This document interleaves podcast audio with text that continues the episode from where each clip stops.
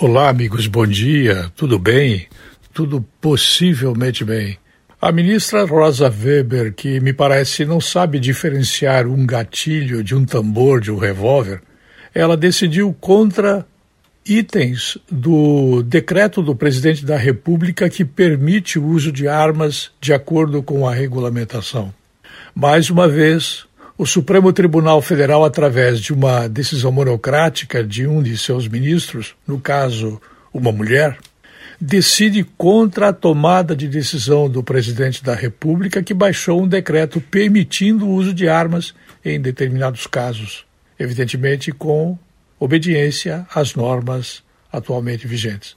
Quando houve o tipo de manifestação da sociedade há algum tempo atrás, favorável ao desarmamento, nós todos muito bem poderíamos entender que havia alguma coisa que não conhecíamos e que posteriormente passamos a conhecer.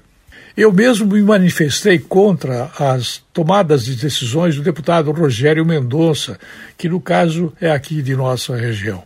Hoje eu dou resposta positiva ao posicionamento de Rogério Mendonça, que acompanha Jair Bolsonaro nesta questão, contra a qual o STF se sobrepõe como se fosse uma espécie de poder divino para quem acredita em divindade.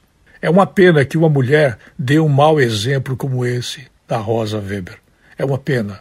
Há tantas mulheres inteligentes, mas a quantidade de mulheres analfabetas completamente analfabetas naquilo que sua assessoria não conhece e que ela desconhece também, manifesta a completa ignorância a respeito da queda do número de homicídios no Brasil a partir do momento em que nós passamos a usar armas não deliberadamente, mas de acordo com a legislação.